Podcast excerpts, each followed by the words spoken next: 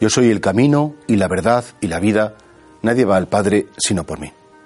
Parece mentira que, si lo pensamos bien, que un carpintero de 30 años que cierra el taller y que deja de hacer muebles o puertas o cubos o tejados, que pueda decir de sí mismo, yo soy camino, yo soy la verdad, yo soy la vida. O Jesucristo realmente estaba convencido y tiene una clara conciencia de su divinidad, o, realmente pues una persona que, que se habría vuelto loco. Nosotros sabemos que no. Nosotros sabemos que Jesucristo tenía esa clara conciencia y por eso Él podía decirnos, yo soy el camino, es decir, yo soy ese modo de vivir la humanidad. Si me miráis a mí, si me seguís a mí, si os quedáis conmigo, yo soy el camino cierto para llegar al cielo, el camino cierto para llegar a la plenitud.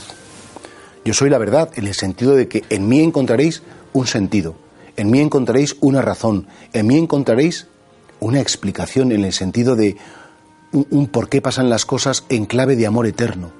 A lo mejor la verdad científica no, o la verdad filosófica tampoco, pero la verdad más profunda del hombre, esa experiencia de que nuestra vida tenga un valor, que nuestra vida tenga un sentido, que nuestra vida sea bonita, solo lo tiene en Jesús. Yo soy la vida, también dice, porque en definitiva, esa vida plena, esa vida eterna, esa vida verdadera, solo la podemos encontrar en Jesús.